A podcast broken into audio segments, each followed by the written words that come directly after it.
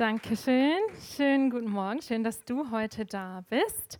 Ich muss sagen, es ist etwas ungewohnt für mich hier zu stehen, ohne Band, ohne ähm, ja, die Anforderung, dass ich gleich lossinge, ähm, sondern ich muss jetzt reden. Deswegen bin ich ein bisschen, es ist ein bisschen unbequem und ein bisschen äh, shaky. Aber ähm, ja, ich hoffe, ihr habt Erbarmen mit mir. Mir fällt es immer leichter, in, für eine Predigt mit äh, demjenigen, der etwas zu sagen hat, zu connecten, wenn ich den ein bisschen kenne.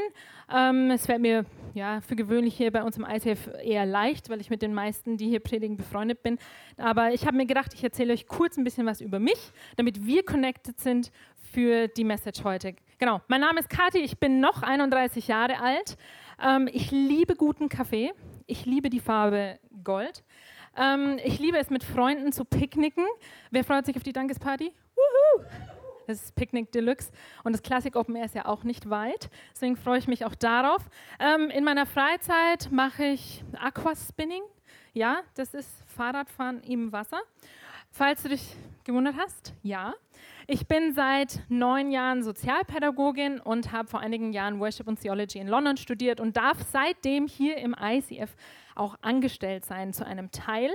Und äh, vielen Dank, Dani und Franzi, dass ich heute auch äh, predigen darf. Wow, was für eine Ehre und äh, Privileg. Ich würde gerne zum Anfang beten. Heiliger Geist, ich lade dich jetzt ein, dass du unsere Herzen aufmachst, um das zu empfangen, was du, Vater Gott, vorbereitet hast.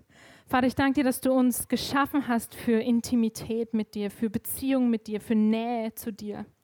Und ich danke dir, dass du uns auch konkret aufzeigst, wie wir in deine Gegenwart kommen können. Amen. Okay, der erste Teil in meiner Predigt heißt authentischer Lobpreis dass Lobpreis nicht nur Musik ist oder Lieder, die wir singen, das haben wir jetzt in den letzten zwei Wochen in den Predigten vom Dani schon gehört, dass Lobpreis viel mehr als das ist. Und deswegen wollte ich nochmal kurz die Kurve machen zu, was bedeutet denn Lobpreis eigentlich? Loben tun wir ja im Alltag auch hin und wieder, vielleicht ein Kind, das was ganz Tolles geschafft hat, ein Koch, der uns lecker bekocht hat, ein Haustier, das unserem Befehl gefolgt ist. Aber Lobpreis ist noch viel mehr Preis, also etwas preisen, etwas anpreisen. Ja, das hat was damit zu tun, dass wir ausdrücken wollen, hey, da erkenne ich was an, da bewundere ich etwas, da habe ich Respekt für etwas, da bin ich dankbar für etwas. Gott braucht unseren Lobpreis nicht. Unsere Bewunderung, unsere Anerkennung, aber wir müssen feststellen, wir als Menschen sehen immer wieder so viele bewundernswerte Dinge, die Gott vollbringt. Wir können eigentlich gar nicht anders, als ihn zu loben für das, was er tut. Anbetung in dem ist einfach die Ausdrucksform, die wir wählen, um ihm zu zeigen, wir lieben dich und wir ehren dich. Warum habe ich jetzt diesen Teil der Predigt authentischen Lobpreis genannt? Authentizität ist für mich was total Wichtiges. Wer mich besser kennenlernt, wird feststellen, dass ich gerne authentisch gekannt werde und dass ich dich auch authentisch kennen möchte. Ich möchte meine Schwächen nicht verstecken müssen, um gemocht zu werden. Ähm, und auch im Worship spielt das eine Rolle. Wer von euch ist hier schon mal an einem Sonntag früh reingekommen und hat gedacht, also Worship habe ich jetzt gerade nicht so die Motivation für. Okay, Ehrlichkeit, Amen, super. also ich stelle mich da ganz vorne hin. Vielleicht habt ihr euch auch schon mal gefragt, die Band hier, die wirken immer so motiviert und begeistert. Ähm, ist es echt? Geht es denen immer so gut, dass die hier voll anbeten? Ich wage es einfach mal zu behaupten, ja, der Worship von unseren Worshipern ist echt. Ich sage nicht, dass es jedem Einzelnen von uns immer so gut geht, dass wir, ein, dass wir denken, wuhu, Worship, heute bin ich wieder dran. Ich bin überzeugt davon, dass man in schwierigen Umständen immer authentisch anbeten kann. Immer. Warum? Das hören wir jetzt. Warum loben wir denn? Das müssen wir uns bewusst machen, um dahin zu kommen, authentisch anbeten zu können. Erstens, wir loben Gott für das, wer er ist. Umstände ändern sich.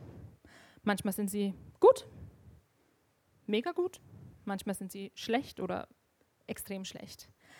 Aber Gott ändert sich nie. Er ist derselbe gestern, heute und morgen. Sein Charakter ändert sich nie. Sein Charakter ist völlig gut, durch und durch gut. Im Psalm 103, den werden die meisten von euch kennen, ich möchte ihn trotzdem vorlesen, wird sein Charakter beschrieben. Barmherzig und gnädig ist der Herr, langsam zum Zorn und groß an Gnade. Er wird nicht immer hadern, noch ewiglich Zorn halten. Er handelt nicht mit uns nach unseren Sünden und vergilt uns nicht nach unserer Missetat. So wie ein Vater sich über seine Kinder erbarmt, so erbarmt sich der Herr über die, die ihn fürchten. Ohne Rücksicht auf deine, auf meine aktuelle Situation haben wir allen Grund, Gott zu preisen, weil sein Charakter gut ist, weil er gut ist und weil er sich nicht ändert. Zweitens, warum loben wir Gott? Wir loben Gott, für das, was er bereits getan hat. Ich glaube, das ist der Punkt, mit dem wir Menschen uns am einfachsten tun. Wir wissen, was Jesus am Kreuz für uns getan hat. Er ist für uns gestorben, für unsere Schuld, damit wir frei sein können, damit wir zum Vater kommen können und Gegenwart mit Gott erleben dürfen. Das hat er getan und das ist nicht zu rütteln daran, an diesem Fakt, er ist für uns gestorben. Es gibt aber auch Situationen, das hoffe ich zumindest, in deinem Leben, in meinem Leben, wo ich weiß, da hat Gott ganz konkret eingegriffen. Da habe ich erleben dürfen, was es bedeutet, von Gott gesegnet zu werden. Und auch für diese Situationen beten wir Gott an, preisen wir ihn, drücken unsere Dankbarkeit, unseren Respekt aus. Drittens, wir preisen Gott für das, was er tun wird. Die Bibel zeigt uns ganz viele Dinge auf, die Gott noch tun wird. Ja, lest die Offenbarung, zum Teil echt creepy, zum Teil nicht so einfach verständlich, aber wir wissen, was er tun wird, nämlich er hat den Endsieg schon errungen. Er ist der Gewinner. Manchmal bekommen wir auch in äh, persönlichen Gebeten, in persönlichen Prophetien, Bilder, Worte der Ermutigung, Zusagen, hey, ich möchte das in deinem Leben tun. Das schenkt uns Gott und auch daran dürfen wir festhalten und sagen, ja, das wird er tun. Und denken wir an die Geschichte von Silas und Paulus in der Apostelgeschichte 16. Da sitzen sie im Gefängnis. Ich stelle mir das so vor, die sind da angekettet an Händen und Füßen und ähm, ich persönlich mag es im Worship zu stehen und ich mag es auch meine Hände zu heben. Das ist, wenn man angekettet ist, vermutlich etwas schwierig. Und da steht, dass sie mit ganzer Kraft Gott preisen. Sie loben ihn für das, wer er ist und sie loben ihn für das, was sie glauben, was er tun wird. Wussten die beiden, was Gott tun wird? Ich glaube nicht. Aber es hielt sie nicht davon ab, ihm zu vertrauen, dass er Gutes tun wird. Und ich wünsche uns diese Reife in Anbetung, ich wünsche dir und mir, dass wir dahin kommen, dass wir seine Treue anbeten, loben können, dass er das zu Ende bringt, was er in uns angefangen hat, egal wie die Umstände aussehen. Ich behaupte, dass Lobpreis die größte Glaubenshandlung ist, die wir im Alltag so vor uns haben. Lobpreis leugnet nicht unsere Umstände. Überhaupt nicht. Das hat nichts damit zu tun, dass du hier stehen musst, happy, clappy, everything is good, ähm, und leugnen musst, wie es dir wirklich geht. Darum geht es nicht. Lobpreis leugnet nicht unsere Umstände. Aber Lobpreis verkündet, dass Gott treu ist, dass er vertrauenswürdig ist, ohne Rücksicht auf das, was wir gerade erleben. Glaube sagt nicht, ich werde Gott vertrauen, wenn, sondern Glaube sagt, ich weiß, dass Gott mich durchträgt und ich vertraue, egal was passiert, weil er hat seine Liebe am Kreuz schon bewiesen. Wer von euch hat Lebensträume? Oh, okay. Gott, äh, schütte neue Lebensträume aus hier. Ähm, wer von euch hat schon die Erfüllung von Lebensträumen, die ihr so auf der Liste hattet, erlebt? Okay, uh, das ist gut. Allen Grund zu preisen. Okay. Wer von euch wartet noch auf die Erfüllung von dem einen oder anderen? Okay. Mhm. Ich möchte euch von mir erzählen. Ähm, ich habe einen, ich habe mehrere, aber diesen einen speziellen Lebenstraum. Und vor einiger Zeit sah es so aus, als hätte Gott eingegriffen. Als hätte Gott gesagt, okay, jetzt bist du dran. Go for it. Hier ist es. Und ich dachte mir schon so, wow, das ist ja der Hammer. Und dann von einer Sekunde auf die andere, alles zerbrochen. Alles weg. Alles auf Anfang. Und zwei Tage später durfte ich hier Lobpreis leiten im ICF. Zwei Tage nachdem alles zerbrochen ist. Und äh, ich weiß auch, der André hat mich gefragt, Kadi, kannst du überhaupt? Also geht es? Und äh, da habe ich mir dann gedacht, okay, jetzt lebe, was du predigst. Ähm, puh, das ist nicht einfach. Aber ich kann ihn authentisch anbeten für das, wer er ist, für das, was er getan hat und das, was er tun wird. Egal, was gerade zerbrochen ist. Egal, wie meine Situation gerade aussieht. Bei wem ist schon mal ein Traum zerplatzt? Harte Nummer, ne? kann einen ganz schön runterziehen. Weil wir können uns immer entscheiden, Gott anzubeten, wieder der Umstände.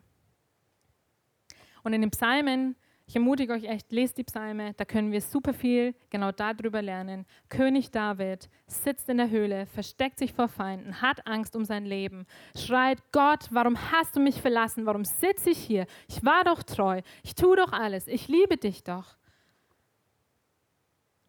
Er leugnet seine Umstände überhaupt nicht. Nein, er legt sie vor Gott, sagt, schau, schau, wo ich stehe. Und seine Umstände haben aber nichts an seiner Haltung geändert, mit der er zu Gott gekommen ist. Eine Haltung voll Dankbarkeit, eine Haltung voll Glaube. Und die meisten Psalme, die wir lesen können, enden mit, aber ich liebe dich, aber ich hebe dich hoch, aber ich preise dich. Lest die Psalme. Okay.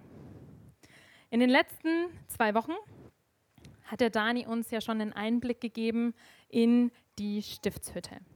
Die Stiftshütte, das ist ein Bild, das Gott für die Israeliten damals, aber für uns auch heute gebraucht, um den Prozess zu offenbaren, den wir brauchen, der uns in seine Gegenwart führt. Die Stiftshütte ist total detailliert und ähm, wenn ihr mehr lesen wollt, ich ermutige euch, macht es. 2. Mose 25 bis 40, ist zu viel, als dass ich es hier vorlesen kann. Gibt Gott wirklich Punkt für Punkt Anweisung, aus welchen Materialien, wie, wo, was gefertigt wird. Super spannend. Wir schauen uns hier nochmal den Aufbau an. Heute beschäftigen wir uns mit dem Vorhof. Das ist praktisch das erste Kästchen. Nächste Woche wird der André über das Heiligtum sprechen und der Dani in zwei Wochen über das Allerheiligste. Jetzt möchte ich euch mit zur Stiftshütte nehmen und deswegen lade ich euch einmal, eure Augen zu schließen.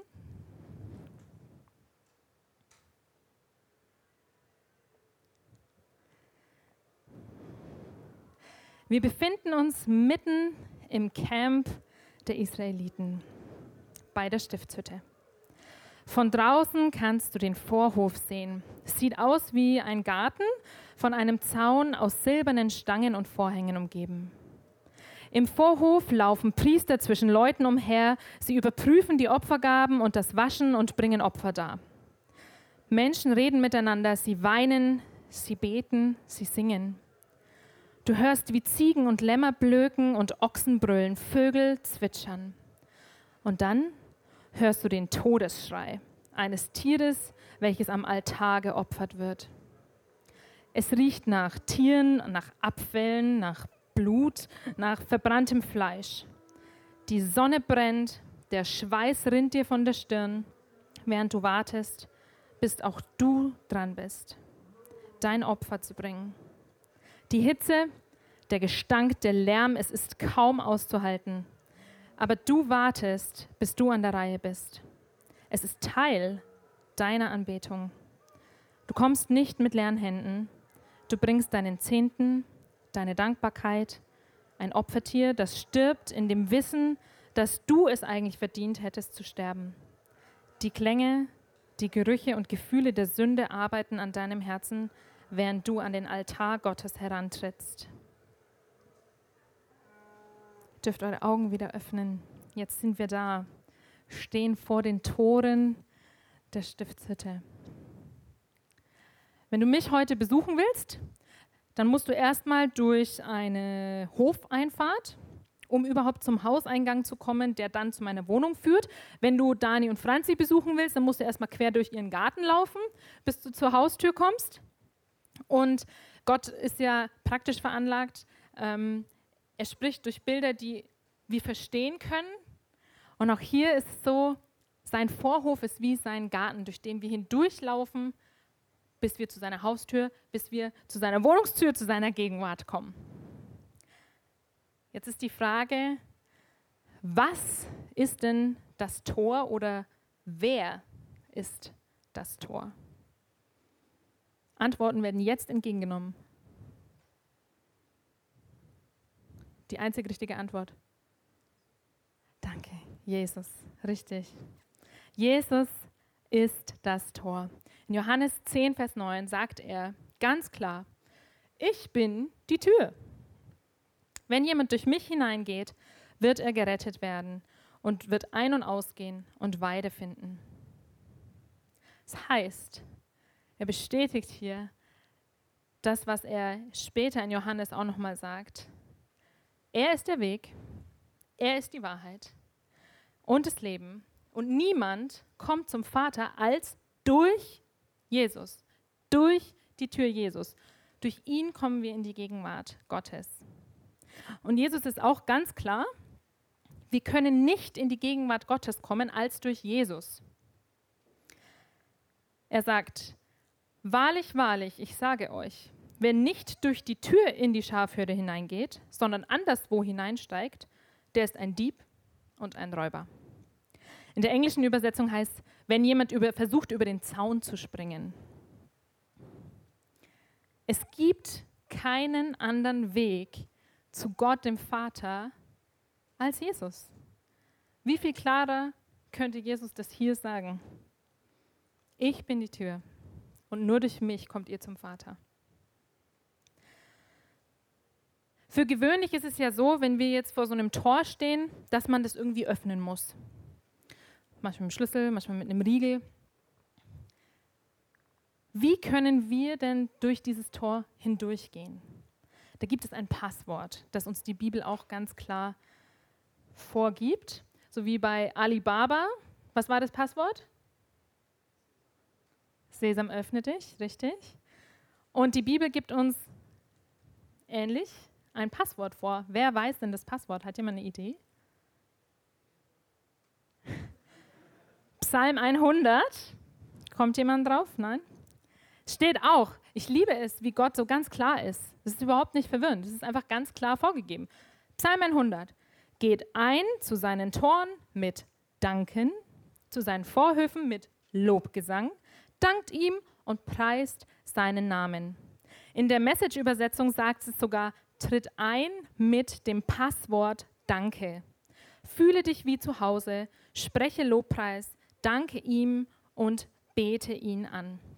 Das heißt, authentischer Lobpreis ist der Schlüssel dazu, dass wir in seine Gegenwart kommen können. Weil authentischer Lobpreis immer gegründet ist in, dieser, in diesen drei Dingen, die ich vorhin genannt habe. Wir preisen ihn für, wer er ist. Wir preisen ihn für, was er getan hat. Und wir preisen ihn für, was er tun wird. Und, nur, und dann entwickelt sich diese Dankbarkeit, die unabhängig ist von Umständen. Und das ist der Schlüssel, das ist der Riegel, den wir beiseite nehmen. Das ist unser Passwort in die Gegenwart von Gott. Jetzt habt ihr so Zettel auf euren Stühlen liegen. Nehmt doch mal den ersten Zettel.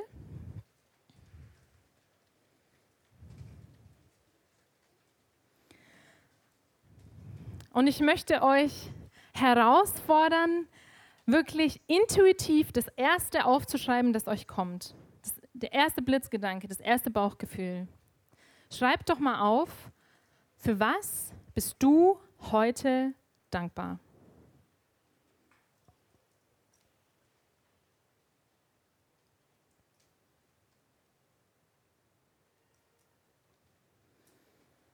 Wenn du gerade in schwierigen Umständen bist, dann hat dir der erste Teil der Predigt hoffentlich schon geholfen, einen Grund zu finden, für den du dankbar sein kannst, unabhängig von deiner Situation.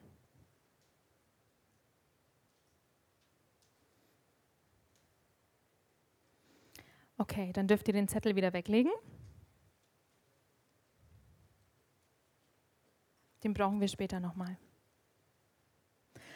Die erste Sache, die man sieht, wenn man durch das Tor in die Stiftshütte hineintritt, ist der Brandopferaltar. Anbeter damals, die brachten ihre Opfertiere zu diesem Altar und da sind so Hörner, diese vier an den Ecken, die ihr da seht. Da haben sie ihr Tier festgebunden. Dann haben sie die Hand auf den Kopf des Tieres gelegt und ihre Sünden bekannt. Das war ein Symbol dafür, dass die Sünde auf das Tier übertragen wird. Dann wurde dem Tier die Kehle aufgeschlitzt, bis es ausgeblutet ist. Das Blut haben die Priester vom Boden genommen und auf die Hörner gestrichen. Dann haben sie das Tier geschlachtet und auf dem Altar verbrannt, als lieblichen Geruch für den Herrn.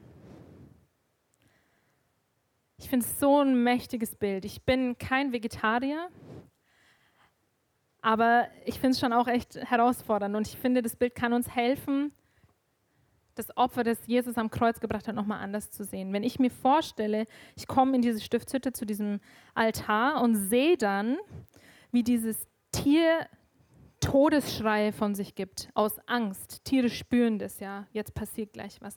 Wird dem die Kehle aufgeschlitzt, es muss ausbluten. Blut ist auch nicht so meine Sache. Ne? Ähm, Finde ich ganz schwieriges Thema. Und dann diese Erleichterung trotzdem zu spüren, trotz dieser Brutalität der Situation. Puh, meine Sünde ist mir vergeben. Ich kann vor Gott kommen. Puh, ich habe die Last los. Es zeigt uns, dass Anbetung ein Opfer braucht. Ich möchte kurz auf die Konstruktion und die Symbolik von diesem Altar eingehen. Der Altar wurde gefertigt aus Akazienholz. Akazienholz galt damals als beständig, witterungsbeständig. Ähm, das vermodderte nicht schnell, das war stabil.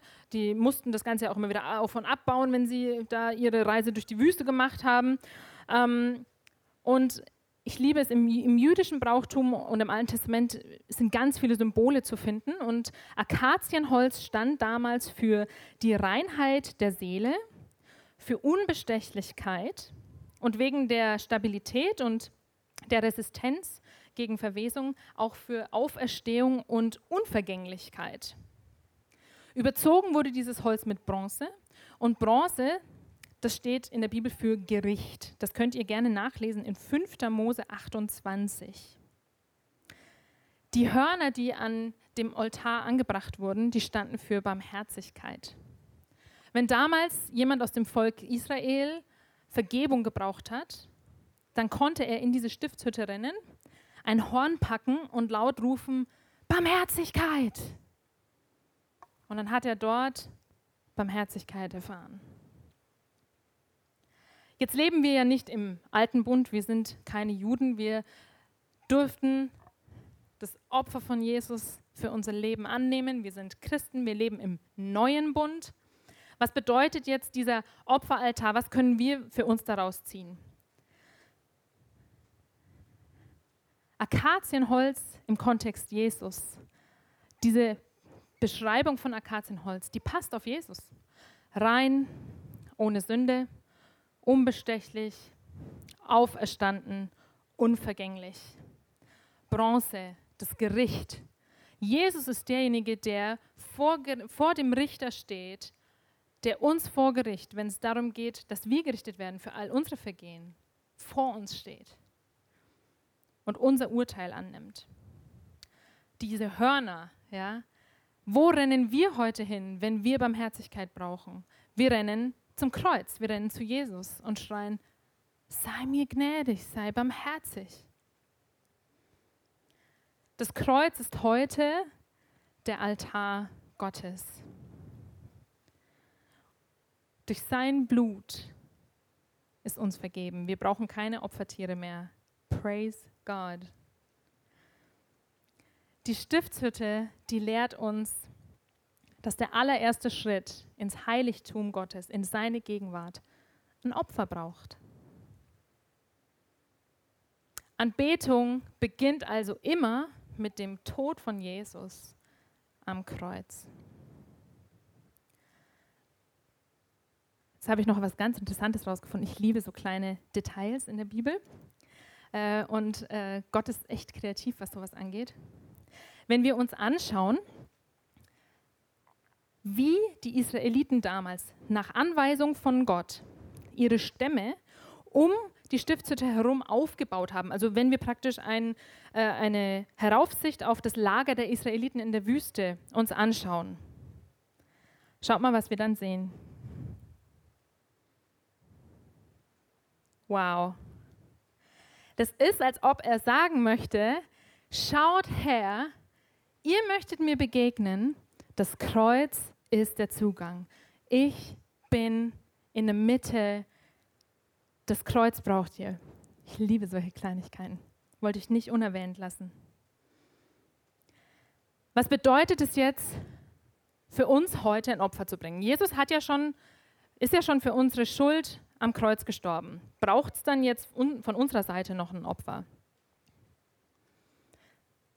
Ich behaupte ja. Jesus ist gekommen, um unser Leben zu retten. Und es ist nur richtig, dass wir, wenn wir dieses Opfer annehmen, ihm dieses gerettete Leben zurückschenken und sagen, ich ordne dir meine Pläne, meine Träume, meine Wünsche, meine Emotionen, meinen Geist, meinen Körper. Ich ordne mich dir unter deinen Plänen. Unterordnung, das ist unser Opfer, das wir bringen zum Kreuz und sagen, hier, mein gerettetes Leben schenke ich dir zurück. Jetzt dürft ihr wieder einen Zettel nehmen. Und die nächste Herausforderung ist, wieder das erste Bauchgefühl, erste Intuition.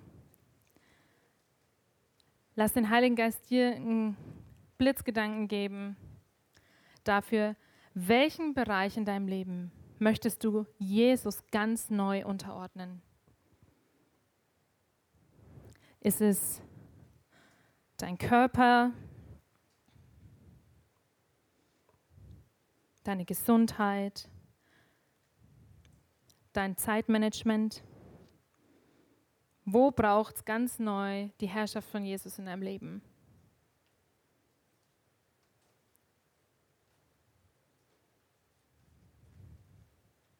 Dein Sexleben? Ehrlichkeit oder Notlüge? Einfach nur Ideen?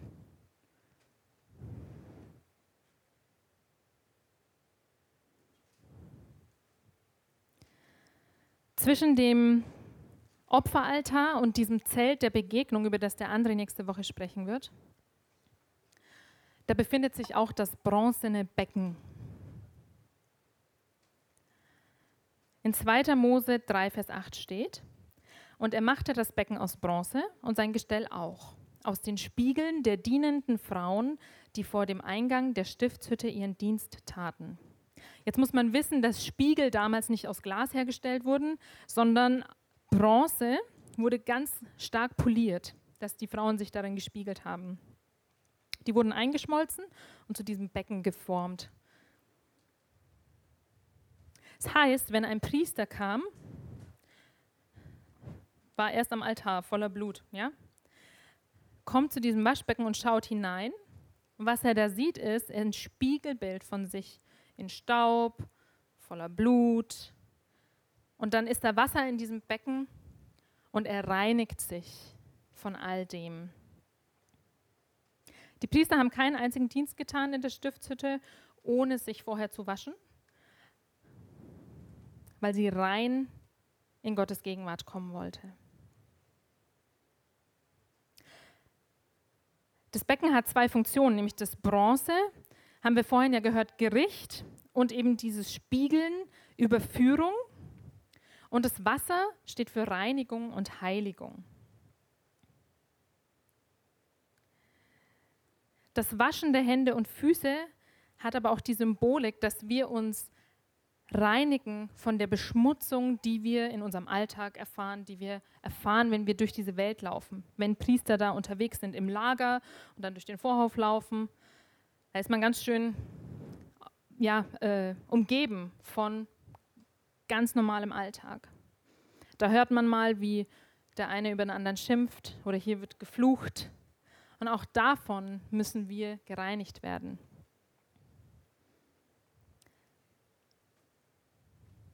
Ich liebe es, dass Jesus es ganz konkret erklärt, was das bedeutet im Kontext vom neuen Bund für uns heute. Beim letzten Abendmahl, da stand Jesus nach dem Essen auf, hat sich eine Schürze umgemacht und wollte anfangen, den Jüngern die Füße zu waschen. Und Petrus lehnt es erstmal ab und sagt, äh, nein, sicher nicht. Und Jesus sagt, wer gebadet ist, hat es nicht nötig, gewaschen zu werden. Ausgenommen die Füße, sondern er ist ganz rein und ihr seid rein. Was meint er denn jetzt damit? Die Jünger waren ja durch ihren Glauben und durch ihre Nachfolge zu Jesus errettet. Das heißt, er wusch sie jetzt nicht von Sünde rein. Sie waren ja schon errettet durch die Nachfolge. Wovon wollte Jesus sie frei waschen? Die Jünger sind ja auch den ganzen Tag rumgelaufen. Und damals war es bekannt, dass man sehr staubige Füße hatte. Wenn man wo zu Gast war und äh, in ein Haus reinkam, dann mussten erstmal die Füße gereinigt werden.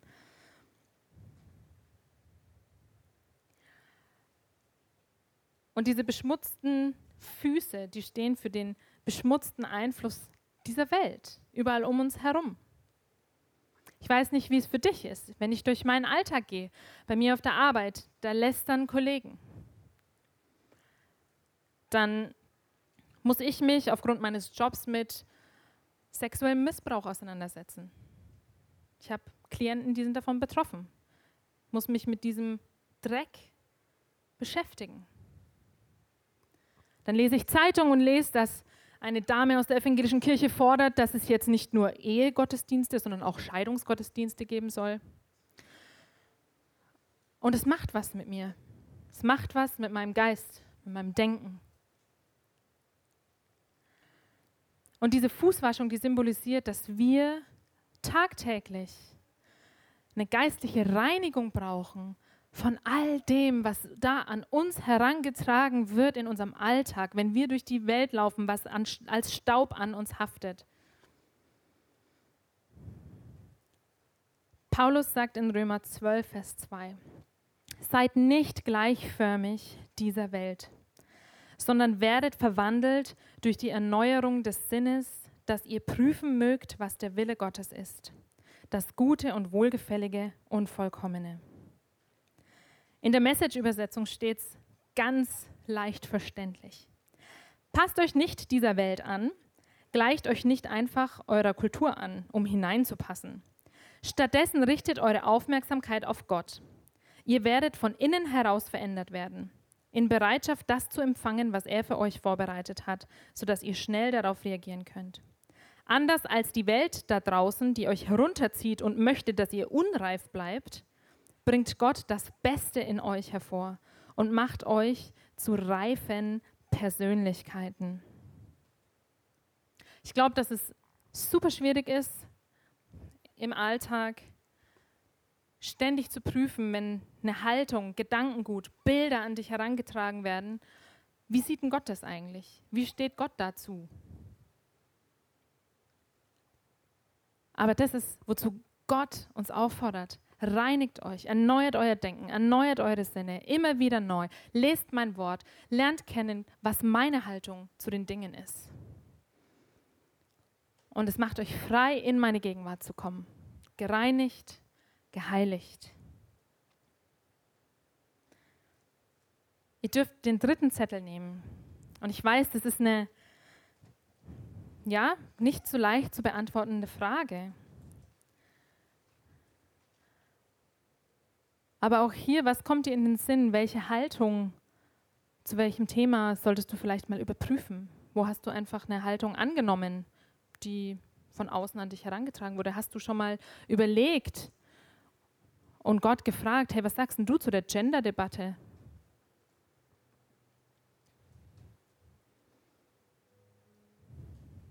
Wovon brauchst du Reinigung? Oder möchtest du heute ihm was bekennen?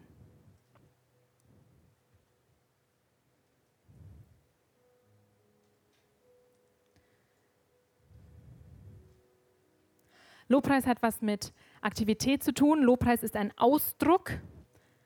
Deswegen möchte ich uns jetzt herausfordern, diese Zettel zu nehmen, egal ob auf allen drei was draufsteht oder nicht. Und die Zeit, wenn wir jetzt in Anbetung kommen, wenn wir in seine Gegenwart hineintreten, dass ihr diese Zettel nehmt und zum Kreuz bringt. Weil das Kreuz ist der Eingang in seine Gegenwart. Wir kommen mit Dankbarkeit und wir ordnen uns neu Jesus unter. Und wir sagen, ja, reinige mich. Erneuere mein Denken. Ich fasse nochmal zusammen. Wir haben allen Grund, unabhängig von unseren Umständen, Gott anzubeten. Denn er ist derselbe gestern, heute und morgen. Er ist gut.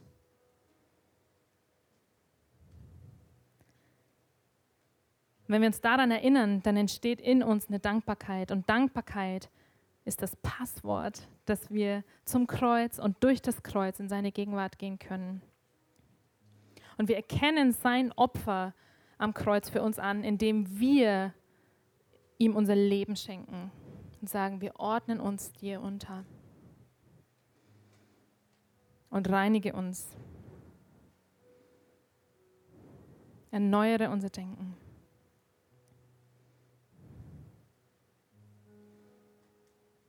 Ich möchte gerne noch beten.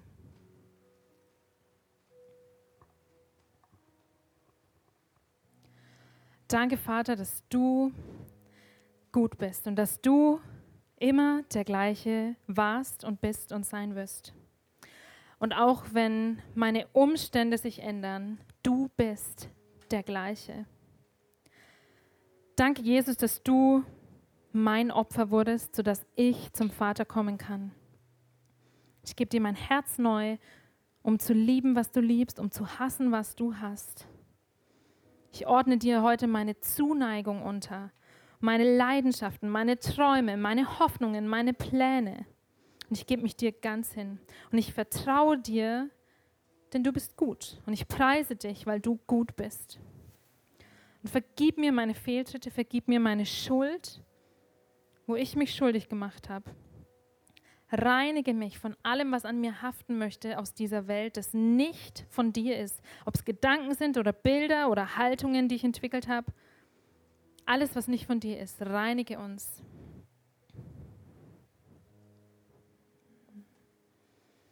Wir preisen dich für das, was du am Kreuz getan hast.